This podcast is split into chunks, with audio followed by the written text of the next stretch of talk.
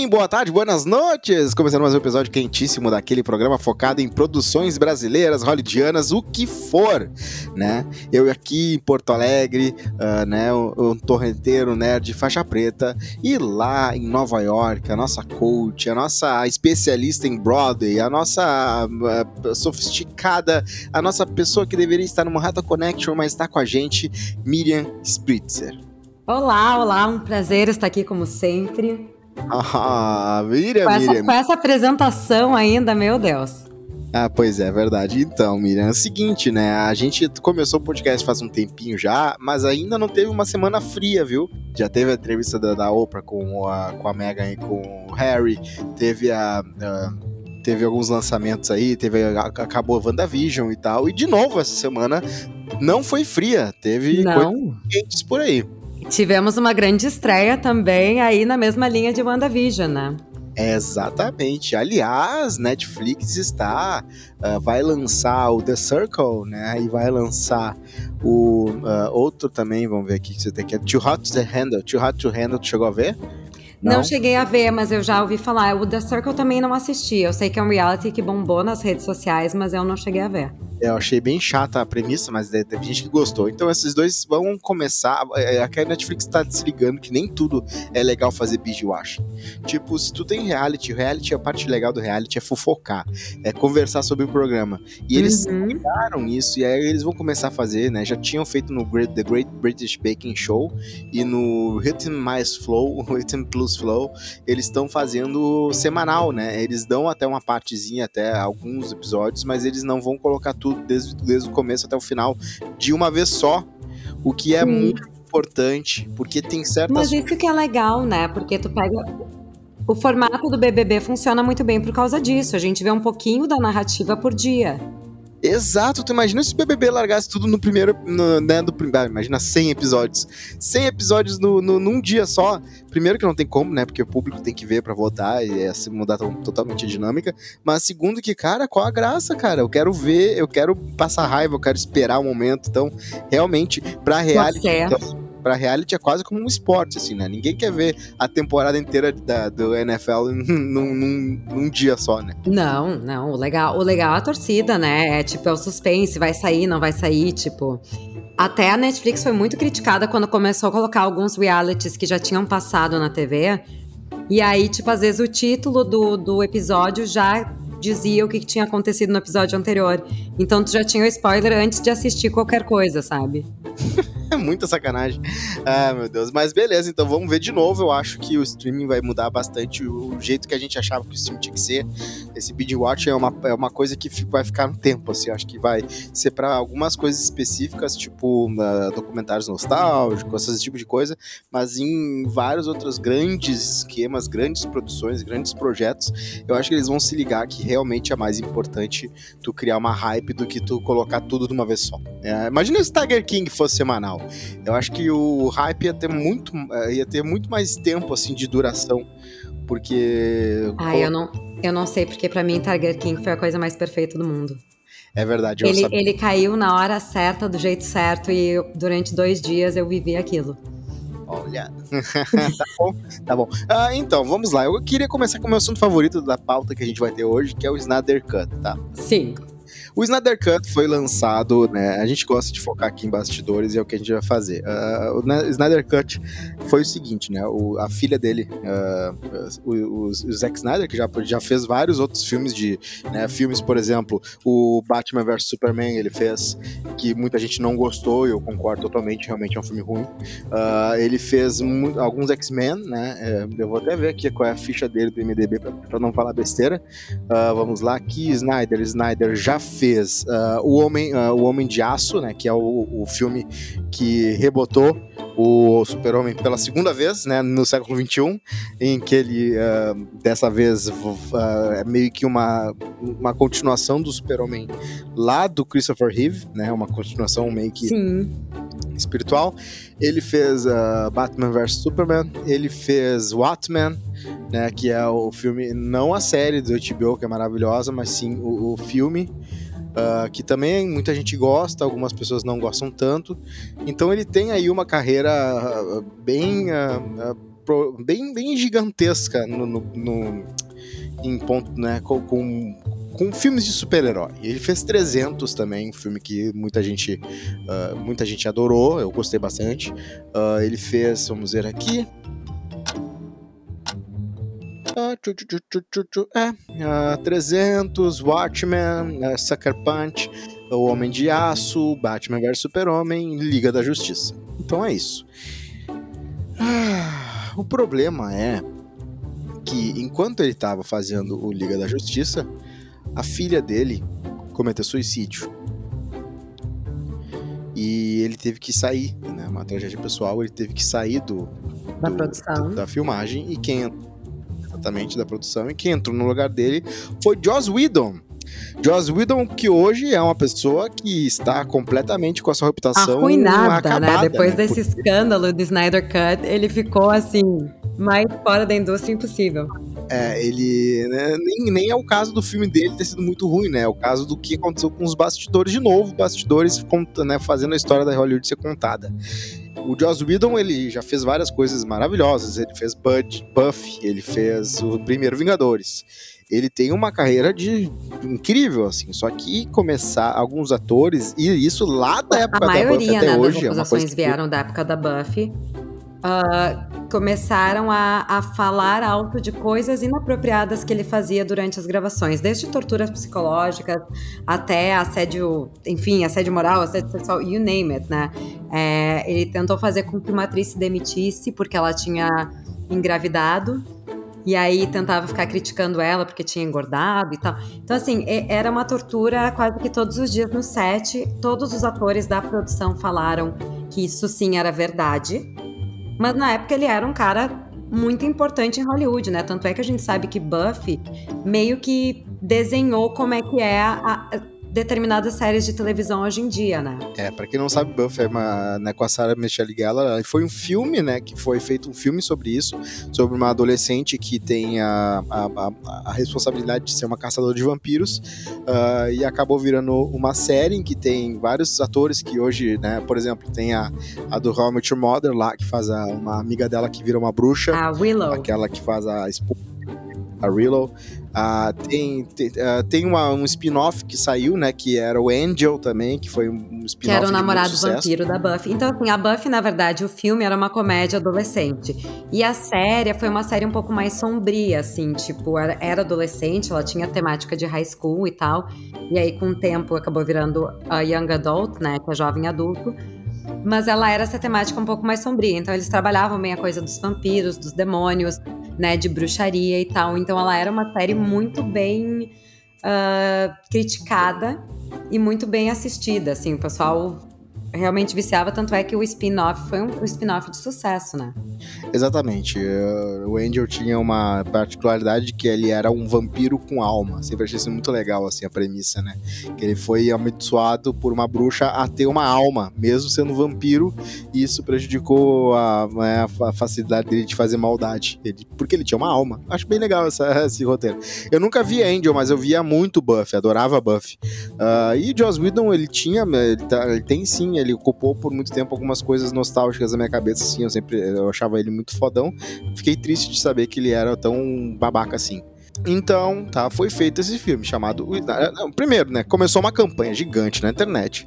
Um cara lá, até acharam o primeiro cara que postou a hashtag release the Snyder Cut virou uma. viralizou a full. Muita gente decidiu, falou assim: bah, esse filme tem alguma coisa muito errada. O Snyder, né? O Zack Snyder botando lenha. Falava assim, cara, o filme que eu fiz não tem nada a ver com esse. São cinco horas de materiais. E eles usaram e foram fazer refilmagem de umas coisas que nem tinha e tal. Beleza. Uh, uh, pegou, uh, né, pegou um timing perfeito, meio que a tempestade perfeita, né? Em que tá todo mundo em casa. O HBO Max tem uma. tá brigando com sangue no olho com a Disney Plus, com a Netflix, com a Amazon e, Prime. E Marvel e DC, é, né? Estão brigando entre elas também, né? Pra quem não sabe, Marvel e DC. Marvel é que é responsável pelos Avengers, né? Os que tem o Iron Man, o Capitão América e assim vai, e a DC é que tem o Super-Homem, o Aquaman, o Batman e tal. Então, sempre se falou que a DC tinha os melhores personagens de super-heróis, mas a Marvel sempre teve muito mais sucesso em filme do que a DC. É, quem fala que a DC tem os melhores personagens, essa pessoa é completamente maluca ou é o funny Mas box. são os personagens Ou é mais Mago mainstream, né? Se tu for pensar assim, quando a gente fala de super-heróis, os primeiros que vem em mente é o Superman e o Batman. Não, não, o top of mind, beleza. A vovó vai saber mais do Batman e do Superman, beleza. Agora, os mais pops, os mais hype é o Homem-Aranha. O Homem-Aranha com certeza é muito mais hypado que. os Mas Homem-Aranha é por causa dos filmes. Não, o Homem-Aranha sempre foi um herói extremamente popular, tanto que ele tinha quatro, dois, três, quatro quadrinhos que saíam todo mês, assim. Ele sempre foi muito popular também nos quadrinhos. O Homem-Aranha é um- nasceu pro sucesso. Ele nasceu pra ser uma estrela, né? Que nem diz a Tá, tu é um Marvete. Marvete total. Ah, e assim, né? O Super-Homem é um personagem muito difícil de fazer história, né? Porque ele. Porque ele é extremamente poderoso, ele consegue fazer tudo indestrutível e quase ninguém vence ele. E é muito sem graça o, o ponto fraco dele, porque é uma pedra que deixa ele fraco, então não tem graça nenhuma quando ele fica mais fraco, porque ele fica caído no chão. Mas o Super-Homem é o único que realmente, de fato, é herói e o alias dele é o Clark Kent. Os outros, eles não são, eles não são super-heróis, eles são seus personagens que se tornam super-heróis. Exato, é uma, uma- aliás, um diálogo do Kill Bill, né? Que o Bill fala antes de ser morto pela noiva, ele diz Exatamente. Que é, olha, tu vê só, né? Porque o Clark Kent, ele é uma a pessoa que ele é, ele é o super-homem. Ele quando tá Clark Kent que ele tá disfarçado. E quando ele é Clark Kent, ele tenta imitar os outros humanos. E o que, que o Clark Kent é? Um cara tímido, um cara fraco. E aí ele vai falando, então o super-homem olha pra gente como ele é, então ele acha como a gente é. E ele acha que a gente é fraco. É verdade. Tu vê como o Tarantino é um gênio, né? É, o Tarantino sempre tinha algum diálogo que eu via que ele uma vez conversou com alguém, gostou tanto da conversa que anotou e aí botou. É sempre assim. Tem, tem- em cada, cada filme dele tem um tipo. Tem uma vez que tem um diálogo muito maluco, assim, que vai pro. Que eu tenho certeza que foi um diálogo real na vida dele ou uma- um pensamento que veio na cabeça dele. Bom, Snyder Cut lançado, tá? Em eh, formato IMAX, né? Quase um 4x3. Não sei se é exatamente 4x3, Era 4x3, sim. Essa, na verdade, foi a grande, a grande controvérsia do, da- do lançamento do Snyder Cut, porque ele queria lançar no formato de IMAX, que seria o 4.3, e não, porque ele não queria perder a qualidade que queria pra TV. O problema é que não ficou tão legal, assim, pelo que consta. É, eu, eu achei bem alto o filme, né? Porque eu não consegui. Eu, eu entendo que muita gente deve ter olhado e falado: caraca, parece que eu tô vendo uma TV antiga, né? De, de, de- tubo. E realmente passou isso muito. Mas ah, ele trabalhou tão bem aquele espaço que ele tinha ali, do jeito que a IMAX deveria ser, que quase foi como se algo. Um, um ar fresco, assim, sabe? Eu não senti tanta falta do 16 por 9 porque o filme é um filme muito específico, né? É um filme que o diretor decidiu, né? É um filme que vai sair, não, não precisa vender ingresso. Ele precisa. Ele pode ter um pouco mais de liberdade, tanto que tem quatro horas, né? O último filme de quatro horas que foi lançado ah, por um diretor com a visão exatamente dele que ele, que ele teve foi do, do Scorsese, né? Que foi o irlandês. Sim, Foi até mais que quatro horas, acho que foi quatro horas e meia, né? Eu acho que foi o irlandês, são 3 horas e meia. São três horas e meia só. Eu acho que sim. O irlandês era, era longo, mas não era, nem- não era assim tão longo. Inclusive, o pessoal tá fazendo muita piada que, tipo, ah, você que reclamou que o irlandês era três horas e meia, quatro horas, o que seja, tá aí louco pra ver Snyder Cut e não pretende nem parar pra ir no banheiro, sabe? É verdade, é verdade, galera. Mas olha uma coisa interessante, o Snyder Cut, que é um filme que já estava pronto, tinha poucas cenas a serem regravadas, ele custou 70 milhões de dólares. E Perfeito. ele já ganhou mais do que isso. Ah, é? As pessoas não pagam, né? As pessoas teriam que comprar, eu digo assim, comprar a versão digital ou se inscrever ou tem que pagar quando tu tá na HBO, na HBO Max. É, na, na HBO Max eu acho que ele até tá incluso, eu acho que não tem que pagar nada extra, mas o- no aluguel no- e também o que eles devem ganhar de merchandising dentro do da, da produção, né? Porque quanto mais assistido, daqui a pouco tem um ator lá tomando uma Coca-Cola, deve ter alguma porcentagem de a Coca-Cola tem que pagar por estar ali X% em número de audiência, entendeu? Então, ele já foi um filme que, na verdade, a gente não sabia nem se ele ia funcionar quando fosse lançado, né? Ele é 4 horas e 2 minutos. E. Porque, assim, era, um- era uma. Vamos fazer uma releitura de um filme que já foi feito, com várias cenas que a gente já assistiu. O filme é de 2017, se eu não me engano, ou 2018. Eu acho que é 2018. Vou ver aqui. Mas e, é. E enfim, então é um filme que a gente já sabe a história, não mudou, não teve grandes mudanças assim na narrativa. Teve mais desenvolvimento de personagens e teve mais desenvolvimento de ações. Tu tá Mas- certo, 2018. Mas 2017. no fin- 2017? 18? 2017. Tá. Tava Então, que, que foi a, a- aquela coisa, porque o, o público mainstream, o público do blockbuster, não vai ter saco de assistir quatro horas, né? Mas aparentemente, por estar, estarmos todos trancados em casa, surgiu aí um interesse de sim assistir essas quatro horas de novo. E a, a verdade é que o público gostou muito mais do Snyder Cut do que da produção, da, da primeira produção, que era simplesmente a Liga da Justiça, né? É, vamos lá, vou tentar explicar por quê, viu? Pra você que não viu nenhum nem outro, ou que você viu só um e não quis ver o outro, ou você que viu esse outro e não viu um. Seguinte, a- o primeiro filme, ele, ah, eh, ele foi feito com o tom do Snyder, que era um tom mais sóbrio, um tom mais, ah, mais sério, porque o Snyder é assim. E muito foco nos super-heróis, o Snyder tem fetiche por herói, ele não gosta de filmar humanos normais, ele gosta do herói. Então é cena com herói, cena com herói, cena com herói, e aí mal aparecem pessoas, né, civis, né, os famosos civis. Uhum. E aí aconteceu a tragédia, ele saiu e aí entrou Joss Whedon que decidiu pegar 100 milhões de dólares. Então assim, o filme era pra custar ah, se- se- ah, 170 milhões de dólares a menos, talvez, né? Se bem que o Snyder não tinha terminado, então tinha mais uma grana pra gastar. Então foi o seguinte, o Snyder fez o filme, gravou tudo que tinha que gravar, era um preço. Daí vem o, o, o, o Whedon, mais 100 milhões. Volta o Snyder, mais 70 Ah, tá? Então o Whedon, ele pegou 100 milhões de dólares e fez o quê? Ah, mudou o CGI. O vilão, que era ah, um personagem. ah, o, o- nome é muito engraçado, é, é Wolf. Peraí, que eu, eu sempre esqueço. É o lobo. O lobo do não sei o que, agora esqueci como é que é em português. É verdade. Ele né, era muito mais. Era mu- no- na, na concepção do Snyder, ele era todo metálico, todo pontudo, todo monstrão. E aí o Whedon transformou ele num cara mais um bode, assim, sabe? Um pouco menos ah, metálico. Eu achei um, um erro, um erro gigante. E aí ele pegou alguns atores, né? Trouxe de novo o Ben Affleck, um pouquinho mais enxadinho, né? Ele não tava mais aquela, aqueles três meses que o ator fica, né? Pra ficar sem tomar água direito, quase, pra ficar mais gostoso possível. Pegou o Flash de novo e tal, fez umas piadas a mais ali, botou umas piadas muito ruins, tipo assim. ah, o, o Flash brincando, perguntando: o que, que, que é brunch? É um almoço que tu espera duas horas pra comer? Aí o, o Batman. Ah, o Aquaman com o Batman, o Aquaman assim, você é louco, aí o Batman, não é eu que tô com um tridente. E aí, Sim, umas piadinha meio tosca, né? cada piada dessa custou 5 milhões de dólares, tá? Porque foi basicamente isso. Eles mudaram alguns diálogos, mudaram o texto, mudaram o tom total, né? Se tu vê a batalha final do, da versão que foi pro cinema, é, um, é eles viajando num lugar com fogo vermelho e tal. E na, na versão original era uma versão cinza, mais preta e cinza, assim, não tinha aquele, aquele apocalipse vermelho acontecendo, né? Então ah, é- é- foi mudado todo, tudo isso. Só que a versão do Snyder, que tem quatro horas, ela tem um ritmo muito melhor para tudo que é falado.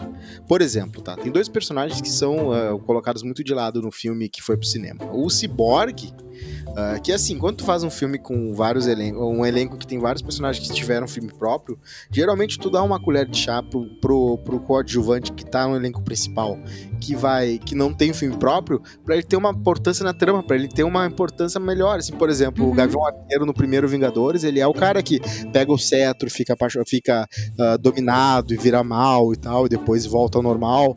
Então eles tentam dar. Só que nesse, o, o, o Cyborg, que não tinha história nenhuma fora do filme, né? Ele não tinha o filme dele. No filme que foi pro cinema. Ele mal aparece, sabe? Ele só surge do nada, vê uma pesquisa na internet. Nesse filme, não. Tem a parte dele antes de ser ciborgue, quando ele era jogador de futebol americano.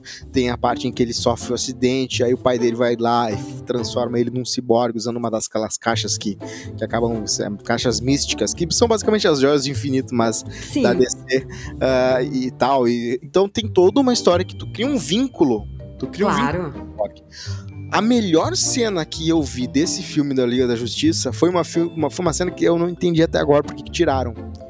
Tá? O Flash tem uma cena ah, em que o Flash ah, ele tá, vai pedir emprego numa pet shop. e aí do nada uma guria que, tava, que ele tava flertando, tá olhando para ele durante, no, enquanto dirige o carro, ela um caminhão passa o sinal vermelho e ela é, bate o carro e aí ele na hora, né, ele vê e aí ele para o tempo, daquele jeito que os velocistas sempre fazem. Uhum. ele quebra o vidro com o dedo dele só, assim. Ele faz assim no vidro, assim, do, da pet e empurra. E aí quebra o vidro, porque ele é tão. A, a dedada dele foi tão rápida que quebra.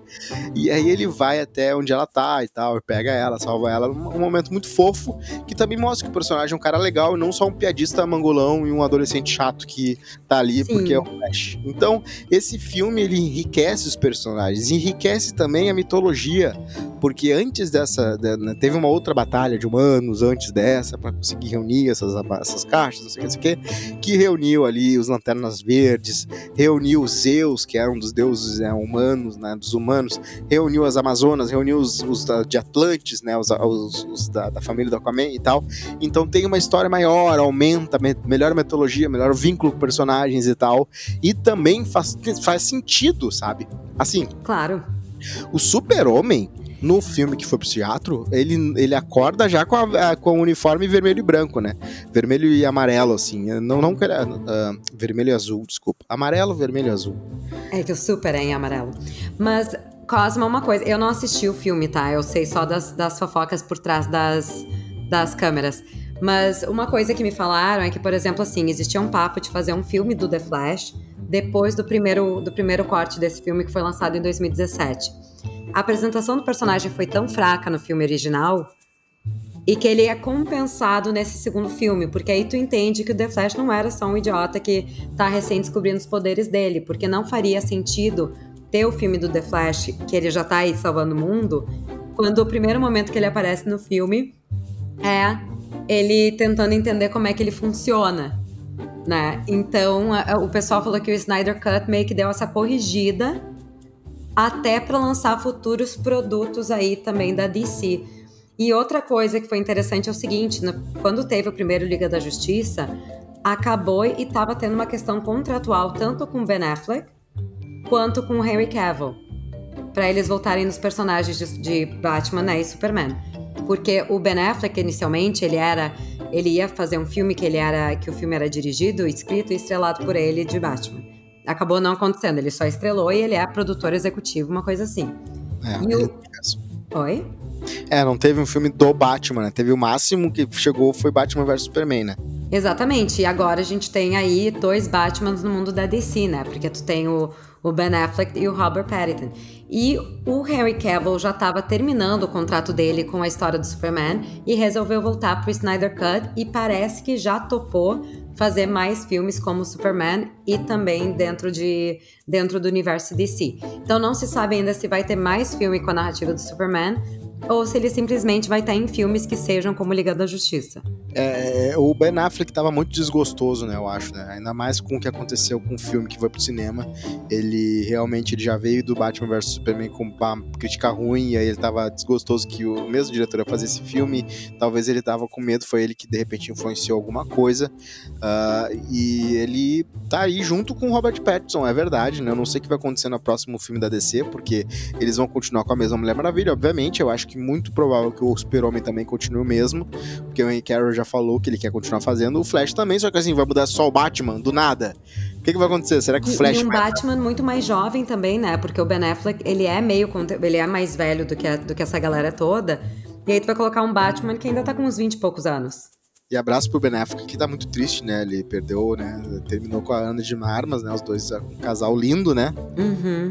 É, mas então é, é, isso, né? Então o Ben Affleck vai, vai, Vamos ver o que vai acontecer. Realmente o filme do Flash foi uma coisa que tava. Uh, foi pra gaveta depois de tudo isso. É muito triste, porque, assim, a DC ela faz um vespeiro gigante, né? Tem, tem a série do The Flash, daí na, na série do The Flash, o The Flash encontrou o Flash da, do cinema, porque ele abriu lá um portal para outros mundos e tal. Então a DC é uma bagunça, só que de repente essa bagunça consegue se organizar pelo fato de que, como tem mundos né, diferentes e universos diferentes e tal, juntos, né? Eles fizeram isso assim como a Marvel também tá fazendo, talvez aconteça do, né, de ter um outro Batman, um outro ator. E o, ben, e o Robert Pattinson vai fazer o primeiro Batman em que vai ser mostrada a maquiagem preta no olho. Ah, legal. É verdade. Então tá, o filme do Snyder Uh, ele tem uh, umas cenas pós-créditos que são muito ruins, em que tem um Jared Leto de Coringa fazendo uma cena de sonho do Batman, só que uh, uma cena de sonho que só descobre depois, é uma cena longa. É, um, é o epílogo, né? É um epílogo. Porque assim, para quem não sabe, o Snyder Cut, ele foi organizado em vários capítulos, Acho que são quatro ou cinco capítulos e aí tem o um epílogo. Ou são quatro capítulos e tem o um epílogo que conta como um cinco. E é uns 40 minutos, né? Essa cena pós-créditos. É, é, é, gigante a cena pós-créditos, tem várias coisas, tem o Marciano, tem a, o Ben Affleck de novo fazendo a regravação da regravação, em que ele aparece de novo, né, gravou só pro Snyder. Então, e... que o pessoal comentou isso muito nas redes, que o Ben Affleck, ele gravou de novo três anos depois, né, e que ele tava bem mais magro. Então, assim, parece que são dois Batmans completamente diferentes. É muito louco isso, né? Tomara que tenha um pulo de tempo, né? Não sei. Então tá, aconteceu o Snyder, tá lá, a galera tá gostando. No Rotten Tomatoes, nesse momento, vamos ver quanto é que tá, como é que tá a situação aqui da, da nota dele lá no Rotten, pra ver, né? Pra gente dizer assim, tá, beleza, eles estão gostando. Zack Snyder, uh, Rotten Tomatoes, vamos ver aqui, Rotten. Olha, eu não sei como é que tá no Rotten Tomatoes, mas pelo menos no assim que a gente vê no Twitter ou até em posts e tal, o pessoal parece estar tá gostando muito, né? Eu não vi, eu vi as pessoas reclamando que tá longo, que era meio desnecessário e tal, mas tu não vê assim reclamações é, tipo, escutei gente dizer, ah, se você não é fã da Liga da Justiça ou do, dos, dos quadrinhos da DC, não vale a pena. Mas quem é fã, os fãs estão muito contentes, né? Então isso que é uma coisa interessante porque eles resolveram fazer esse lançamento e fazer essa produção para ser um fan service, né? Esse filme, essas quatro horas de filme nada mais é que um fan service porque queriam ver como é que ficou, na verdade, essa visão que, o, que o Zack Snyder tinha. Tanto que teve 96% de aprovação pelo público. Claro que a galera tá animada, tá excitada nesse momento, então tá botando lá.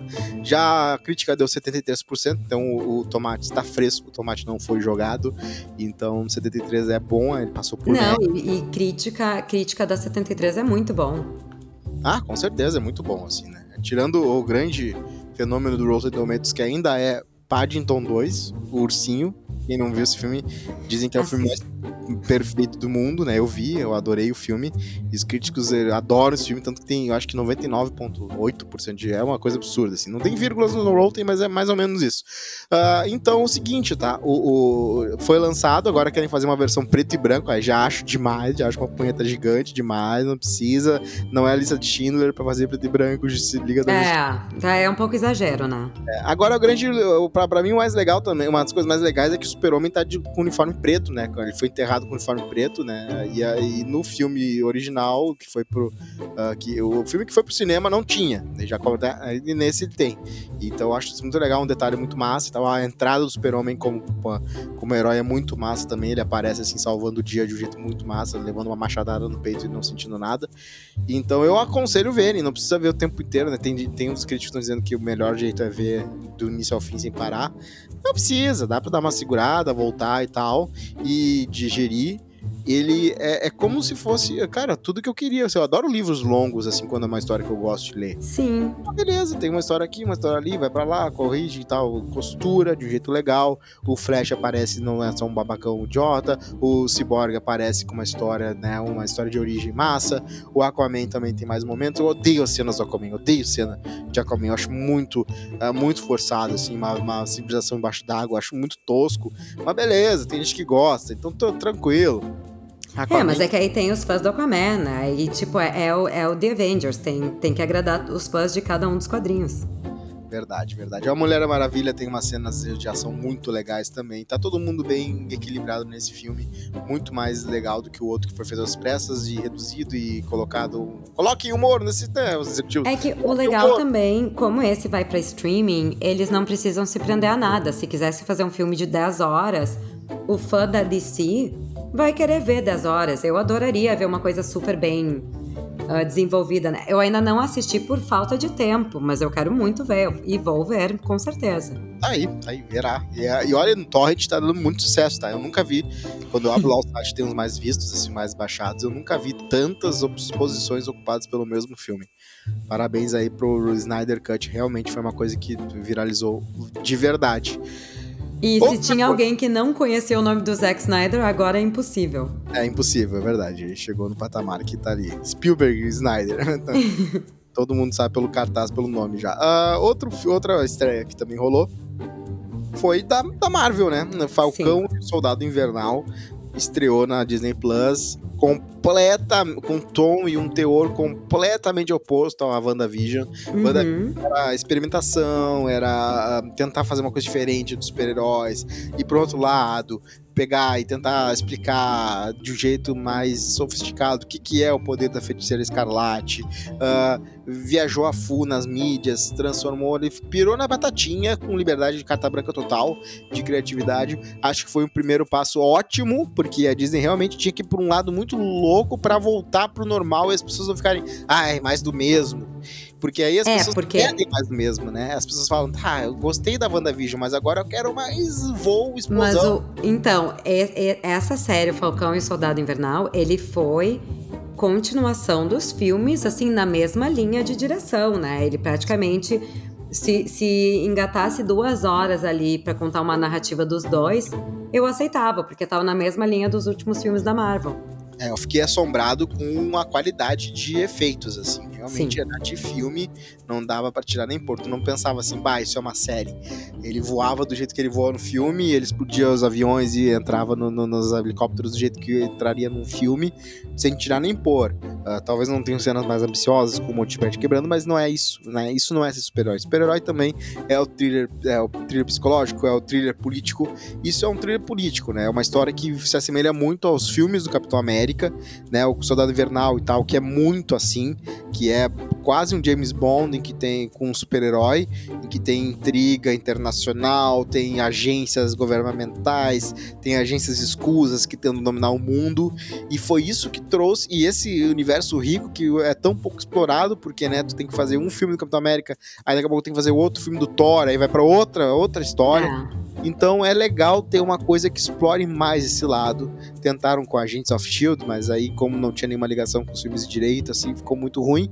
Dessa vez eles têm total liberdade de falar nome de qualquer pessoa e de uh, botar foto do, do, do, do, do, né, Steve Rogers e tu, tudo mais.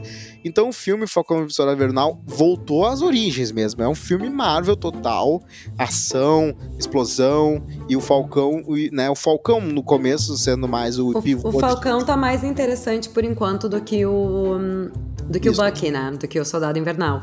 O Bucky mas... também ainda tá lidando com os fantasmas do passado. É, mas eu acho que nós vamos ver aí uma super evolução do Bucky que a gente nunca conseguiu ver antes.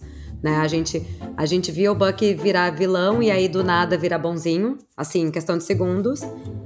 E, e a gente não. E, e aí voltar a ser vilão, vilão, porque ele era triggered, né? Então, assim, é, a gente não viu o tempo que ele passou em Wakanda e o que, que aconteceu quando ele estava em Wakanda. E eu acho que agora a gente vai começar a entender um pouquinho melhor de como que, que ele está lidando com esses fantasmas do passado dele, porque o, o Buck, né, pra quem não sabe, o Soldado Invernal, ele, ele quando era vilão, matou um monte de gente. Matou um monte de gente, era um, era um soldado uh, que ele tinha, né, ele era dominado psicologicamente, ele era meio que forçado a matar as pessoas, ele fazia como se tivesse entrado uma, meio que fosse possuído, Uh, a agência fez isso com ele, né? Deu o soro do soro do super soldado, ele ficou poderoso, mas ele ficou preso, um escravo dessa organização.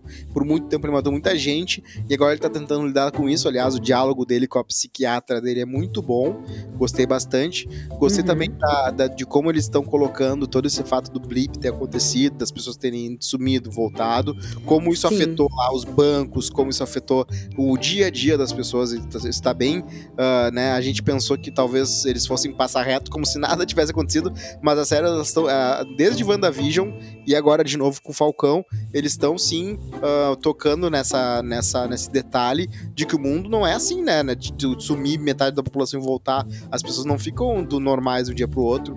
E também sumiram por cinco anos, né? O que eles falam na narrativa é essa, então não foi sumiram e apareceram em dois segundos que nem na, no filme. É, exatamente. Foi, foi bastante tempo. Tony Stark lá, para conseguir virar no tempo, teve que quebrar a cabeça um pouquinho.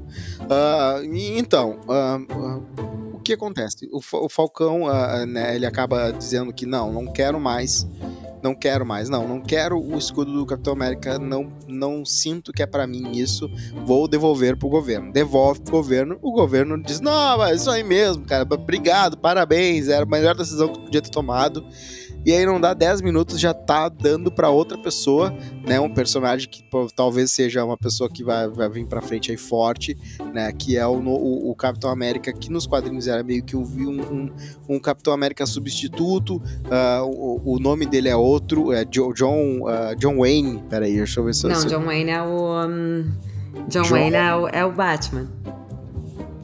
O Batman não, o Batman é Bruce Wayne. Bruce, Bruce Wayne, é. John, John Wayne. É que o Capitão América é Steve Allen. Mas eles não seriam tão cara de pau de colocar John Wayne. Uh, pera aí, só ver qual é o nome do, do cara. Eu vou achar. Não, esse... Bom, mas o que eles deixam entender no primeiro episódio é que esse Capitão América falso aí, esse substituto, pode ser a mesma pessoa encarregada de criar o tumulto político que eles estão tendo que descobrir qual é que é a solução. John Walker. Então. Hã? John Walker, o US Agent, que é um, é um personagem famoso nos quadrinhos. E, de novo, né, pegaram um ator que é o filho do Kurt Russell, né, o Wyatt Russell, com aquela cara de babacão, naquela aquela capa, aquele capacete, e ele, naquela cara, já me deu a raiva. Ele não falou uma palavra, eu já fiquei com raiva dele. Mas ele já tava com uma cara meio freak, né? Assim, é. tipo, hum, esse cara tem alguma coisa off. Vai fazer alguma coisa errada. É, não tem como não desconfiar, porque eu tenho certeza que a história vai pra um lado de que ele não é bonzinho. A não ser que seja um plot twist total, assim, que ele seja um cara super gente boa. Duvido muito, né? Uh, então, é, a, é, a, história original é, é que ele é, é, é, um, é, uma, é um Marine que foi escolhido pra, pelo governo do, né, do, dos Estados Unidos para ser o novo Capitão América. Pega lá, herda o escudo e vamos ver o que vai acontecer aí uh, se ele vai uh, uh, dar alguma coisa, se ele vai fazer a história aí para lá, se o Falcão vai decidir, não, peraí, eu quero ser o, eu quero ser o Capitão América de novo, não quero que esse cara seja. Teve uma cena de treinamento no, no trailer em que ele tá treinando com o, com o escudo do Capitão, eu não sei se é antes disso tudo ou se é depois, mas eu sei que tem uma cena em que ele treina com o escudo do Capitão América. Eu, eu vou não... te dizer que eu tomei uma decisão muito séria essa semana, esse final de semana, quando eu tava assistindo o, a série, que eu vou ter que reassistir os últimos dois filmes, porque tem muito detalhe que tá se repetindo tanto em WandaVision como agora vai se repetir no, no Falcão e o Soldado Invernal, que eu não lembro mais, porque são coisas que na hora da narrativa aquela tu não tá prestando atenção, mas agora vai vir a vai vir à tona, né? É, eu acho que um dos melhores filmes já feitos da Marvel foi o, o, segundo Capitão América. O terceiro também é maravilhoso, que é a Guerra Civil, que aparece, Sim. inclusive, pela primeira vez aparece o Homem-Aranha nesse filme, né? Que, aliás, para quem quer ver a série, é importante ter assistido esse filme. Uhum, verdade, verdade. Porque ele leva, ele traz muito de volta esse filme. É, de novo, um episódio só. Semana que agora, sexta-feira, vai sair o outro episódio. Então tem mais aí. Aguardemos os próximos capítulos para ver o que, que, vai, o que, que vai sair de bom aí, né? Ai, meu Deus do céu. Eu queria dizer aqui, antes de, de, de, de entrar no, em outras produções, é que a Sarah, ela tá conseguindo. não sei se você tá vendo como é que tá vendo Big Brother aí. Se você tá vendo pela Globoplay, se tá vendo. Eu uh, tô vendo. Eu, tô, eu tô vendo por um aparelho que eu tenho, mas eu acho que eu vou ter que acabar me rendendo a Globoplay. Ah, que legal. Será que tem Globoplay nos Estados Unidos? Eu acho que deve ter. Tem, tem. Só que é mais caro aqui do que é aí pra vocês verdade. E a Sarah, ela tá sendo muito criticada porque ela tá fazendo pouco da pandemia, né? De vez em quando ela fala uma coisa que outra que dá a entender que ela tá cagando. E assim, no sentido meio que. Porque assim, tem muita gente que bula as paradas assim e fica sentindo mal, ou mesmo assim, mesmo burlando, uh, né, no discurso respeita os mortos, né? E tem, entende que tá fazendo errado. Mas a Sarah fala algumas coisas que é inacreditável. Assim, ela falou que foi pro Réveillon esse ano. Ah, uma frescura da porra. Toda hora chegava a polícia falando para ficar nas mesas negócio de estacionamento, tinha que fazer teste antes. Então a galera tá meio assim, ela já tinha falado também que, ah, me perguntaram na, no, no cadeira elétrica, a, a, pandemia não é nada para ti? E eu falei, olha, para mim não aconteceu nada. E, então a, a, galera realmente se diz. Se, se decepcionou, né? Se decepcionou com a nossa Sarah aí. A Sarah ela tá virando uh, uma vilã. E é muito importante pra Juliette ter uma vilã, uma rival e ela vai ser uma rival até o momento que as duas entrarem no paredão uma com a outra, ela vai ser a rival da Juliette. Então eu acho muito interessante. Porque... É, mas eu não sei, Cosma, porque eu acho que a Juliette tá colocando muito os pés pelas mãos nas últimas, na última semana, pelo menos. Ela foi uma má perdedora com a, com a coisa do, do jogo ali do, do carro, Aham. né? Que a pouca quis desistir e ela, ah, ninguém ganhou. Não, cara, é um- é um jogo de resistência, tá? Foi certo, o Gil e a Sara que podem não gostar deles, mas eles ganharam. Então, assim, a Juliette já em vários momentos já. Porque, assim, o estresse tá pegando em todos ali, né? Então eu me, eu me preocupo um pouco com se a Juliette não vai perder a mão dela aí.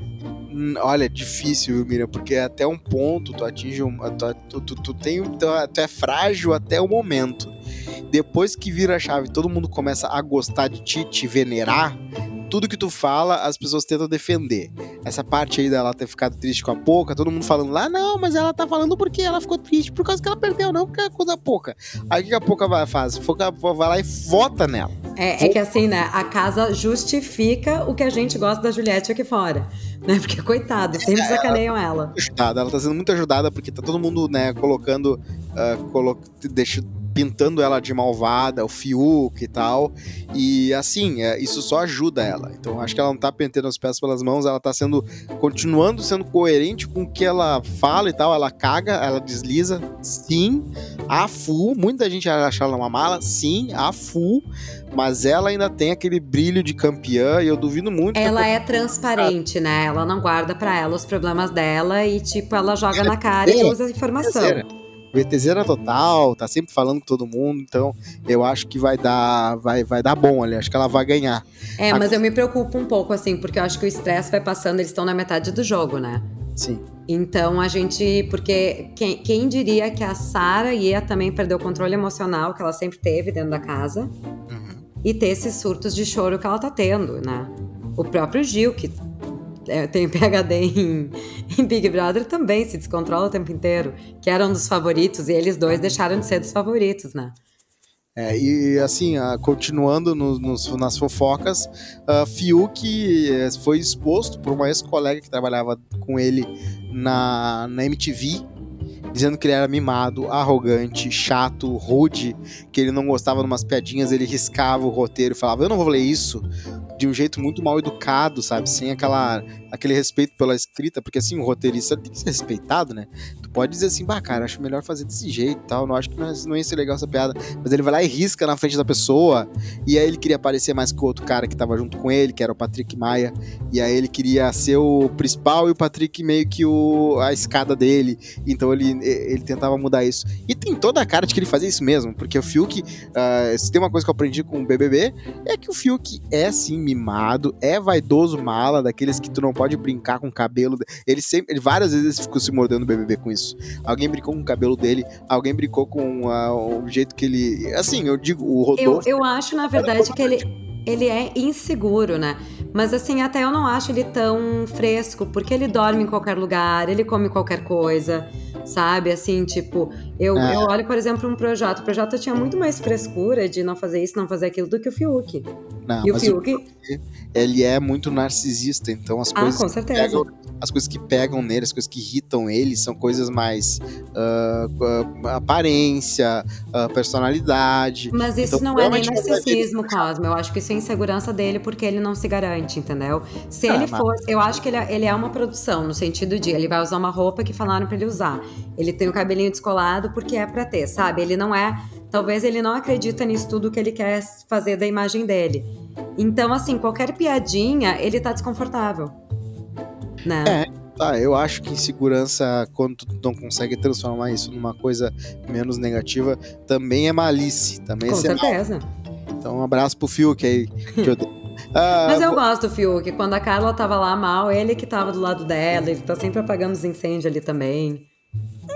Sim, sim, ele tem os momentos legais e fofos dele. Desde que tu não brinque com o tênis deles ou. É, mas olha aqui, ó. Ele foi a única pessoa que arrumou o quarto do líder antes de sair. O que é muito inútil, né? Porque eles vão ter que arrumar de qualquer jeito. Sim, Mesmo- mas é uma gentileza, né, Cosma? Tipo assim, eu, eu, acho ele, eu acho ele bem educado até. Eu acho que ele poderia. Considerando quem ele é e filho de quem ele é, ele podia ser muito pior. Tem uma música da Manu Gavassi sobre ele, né? Tu sabe disso? Não. que ela fala, né, quando ela foi a ex dele, né? Ele, ela fez uma música uh, sobre ele em que ela fala o seguinte, vou pesquisar aqui dentro, peraí. Na verdade, assim, ó, eu vou preciso falar para vocês, eu não sabia nem quem era o Fiuk, tá? Não sabia nem da existência dele. Eu, só, ah, eu, só, eu sabia muito por cima também. Eu só sabia que ele tinha feito malhação, que ele era filho do Fábio Júnior e que por alguns anos ele era muito irritado e aí passou. Só que depois eu descobri que ele até novela fazia ainda, então não é uma coisa que parou ali. É eu que achava que tinha parado, mas na real ele ainda tava em evidência, assim. É que eu não vejo novela, né? Novela. Eu também. Ah, o, o, o, Visada, peraí, tem aqui, ó.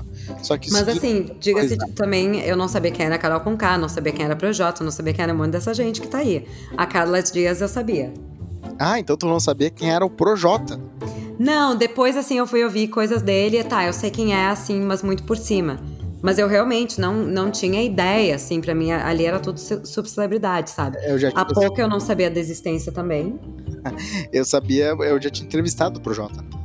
Ai, que legal. Oh, tá vazando. Uh, a música é assim, ó. Eu espero que você não morra de amores enquanto se vê pela TV. Seria uma pena se você levasse um tombo deste trono que só você se vê. Tome cuidado para esse cachecol da John John não enforcar você. E eu me sinto mal. A música é meio antiga, né? Então John John ainda era famoso. Uhum. E eu me sinto tão mal porque eu sei que não é normal alguém ser tão melhor que todos quando eu nunca vou ser. E aí ela vai dizendo assim: você, você é tão perfeito, por isso não tem jeito. O mundo inteiro quer te namorar. Mas garoto, não te prenda. Ouça e entenda. Você nasceu para não se comportar. Agora está sozinho, sem ela e sem carinho. Tudo bem, ainda tem o Instagram para postar. Com esse cabelo jogado e aquele seu papo furado, existem muitas para te consolar. É, eu acho que tinha um pouco de ainda de, de, de, dor de cotovelo na Manu, mas a música diz bem claro que ele é chato. Então é isso. Abraço. Mas com certeza, olha ali, ó. Vamos, vamos combinar um negócio. Ali naquela casa eu não achei ninguém assim super legal. É, né, eu achei legal a. a uh, vamos ver. É, pois é. A Camila de Lucas é bem legal. A, a Camila é legal, a Camila e o João seriam amiga deles. Seria, é, são bem gente boa. Mas assim, fora eles dois, que são mais tranquilões, que é tipo assim. Não é à toa que todos estão querendo se matar ali dentro. É verdade, é complicado. Sabe? Ninguém ali dá pra aguentar por muito tempo. É uma casa bem complicada. O Bill era legal também lá no começo. Acho que tu nem pegou essa época. Não peguei, não peguei. Eu comecei a assistir, acho que no Paredão do Projota. Tá Bom, mas foi agora então? Foi agora. Foi agora. As minhas opiniões são todas frescas. É verdade. É que antes eu só acompanhava por Twitter ou pelos comentários da Bárbara e da Juju. Tá certo, tá certo. O seguinte, pra nessa reta final do, do episódio, eu queria falar só que vai ter um, vai ter um, um documentário sobre o Chorão, Chorão, nosso querido Chorão, Charlie Brown Jr., o, né, o, maior, o maior mágico do planeta Atlântida, o cara que faz, fazia hits atrás de hits, um dos maiores popstars aí do Brasil uh, nos últimos anos, do rock, da, da, do skate e da Vida Louca, ele vai ganhar um trailer, ele ganhou já um trailer, né, vai se chamar Chorão Marginal Alado, em que ele fala ali desde o começo da vida dele, como é que é a vida dele, como ele era muito louco, uh, feito pelo Bravura, a Cinematografia, MTV e O2 Play, né, Oxigênio, uh, o O2, não sei como é que falam aqui, mas é isso aí, mas eu acho que ele merece um... Acho que vai ser bem legal. Exatamente, já teve um teatro, né, que acharam um sósia dele, para fazer o Chorão. Então tem um teatro musical sobre a vida do Chorão. Isso eu acho que até tu gostaria de ver se tu pudesse. Ah, eu adoro. Não, eu, eu adoro esses, essas, essas peças biográficas. Então é isso aí, é, vai, vai, vai rolar, vai rolar. Outra coisa que vai rolar é o reboot do Ace Ventura. Reboot não, episódio 3. A, a, a, versão 3 do Ace Ventura com Jim Carrey. Né? Olha, Jim Carrey vai voltar às telas como Ace Ventura. Exatamente, Ace Ventura 3, uh, ah, pelos meus escritores do Sonic. Eu já mandei, eu juro pra ti, eu achei um nome de um dos escritores do Sonic e mandei para ele dizendo assim: Cara, pelo amor de Deus, chama Ed Murphy Vamos fazer um estilo com o Dr. Dolittle. Pedir para as pessoas retweetarem e tal. Não vai chegar, não vai rolar, mas eu pelo menos fiz minha, minha parte, né? Foi Cosma, eu posso fazer isso. Ninguém imaginava quando colocaram o Snyder Cut pela primeira vez que viraria o que virou. Eu acho que tu tem que acreditar em ti. Tá, eu vou tentar botar a hashtag release, release Ed Murphy with Jim Carrey. Né? Não, coloca Ace Ventura Dr. Dolittle. Tá aí, tá certo, fechou. Outro também que vai ganhar uma sequência é o Gato de Botas do Shrek, ele vai ganhar de novo. Ai. Eu fiquei tão feliz com essa notícia, porque já era uma sugestão do Antônio Bandeiras já de muito tempo. E eu amo Antônio Bandeiras, já entrevistei ele várias vezes e tava torcendo muito que esse filme saísse. Olha só, então tá aí, vai sair dia 2022, em setembro vai sair Gato de Botas, o último desejo né? Um filme deles aí, vamos ver E o que vai dar. A curiosidade do, do Gato de Botas, quando fizeram. E eles talvez vão usar o Shrek, viu? Então significa que o Mike Myers também volta. Olha, mais 10 milhões ali, né, pra fazer só. Ai, graças a Deus, nossa gente precisa trabalhar, gente. Eles são tão bons. Porque o Mike Myers é um desperdício quando ele não tá trabalhando. Verdade, ele já fez muita coisa ruim, né? O The Love Guru é muito ruim. Não, ele faz coisas péssimas, mas ele é bom. Verdade, verdade. E o, o- a curiosidade é que o Gato de Botas, quando escreveram o Gato de Botas, ele era pra ser tipo uma piada com o Zorro, né? Uhum. E aí, nem a ideia nem inicialmente era contratar o Antônio Bandeiras na época, mas acabaram chamando ele pra, tipo, ah, é óbvio que ele não vai aceitar, mas vamos tentar. E ele fez com o mesmo sotaque, o mesmo jeito do Zorro que ele fez nos anos 90, né? Pra quem não sabe, o Antônio Bandeiras ficou conhecido internacionalmente pelo Zorro. Bom, Zorro é uma coisa que eu não entendo, é uma franquia que eu não entendo. né? Os caras é uma franquia de 100 anos, os primeiros heróis, que era um cara de mascarazinha preta cafona, escrevendo Z e pulando no cavalo, e uma, uma capinha preta assim, era tipo um proto-super-herói. É um super-herói antes de surgir o super-homem, tá? porque ele é um herói, na verdade, que não tem nenhum superpoder. É meio que aquelas histórias de, de- de quadrinhos preto e branco e tal, Tex, essas coisas. Zorro se tornou um filme blockbuster, assim, né? Eu não sei se teve muita bilheteria, mas foi um filme que. Foi, foi o filme que lançou a Catherine Zeta-Jones. Verdade. E já teve várias versões antes, né? Porque é uma história clássica. É uma história clássica, mas eu duvido que surja aí no universo da DC ou da Marvel os Não, não, porque é outro estilo de coisa, não é quadrinhos, né? Total. É, é mais no esquema de tipo D'Artagnan e os Três Mosqueteiros. Exato. Vão ter várias versões futuras, mas ainda assim não vai, não vai entrar aí no. Imagina, o Zorro do lado do Superman, não tem nada a ver. É verdade. Do Tex, talvez. ah, ou de aqueles super-heróis de, né? O... Bom, tudo bem, acontece. Então, a Zorro e os X-Men. Zorro, os X-Men, Zorro e o Snyder, Snyder Cut, Zorro Cut. Tá, então, ah, Miriam, algumas palavras finais? Quer falar alguma coisa? Quer dividir alguma coisa com a gente? A gente tá aqui, eu tô de ouvidos. Ah, eu, eu não tenho nada em especial pra falar. Acho que já falamos bastante, né? Sobre todos os lançamentos da semana. Verdade. É, Ah, eu assisti um filme que tu vai gostar, Cosma. Ah, Que é um documentário da Netflix sobre a Blockbuster. ah, é? Que legal. Vou... Bem legal, sobre a última Blockbuster que ainda existe, né? E, tipo, como a Blockbuster falhou. Então, fica aí uma dica super... Super quente que recém saiu na Netflix. Perfeito, vou ir atrás ali. Netflix tá lançando muita coisa boa. Uma hora a gente vai falar mais sobre isso. Abraço, Miriam. Prazer de Um abraço. sempre te ouvir. Um prazer sempre estar aqui conversando contigo e com os nossos ouvintes. Até a próxima. Até a próxima. Beijão.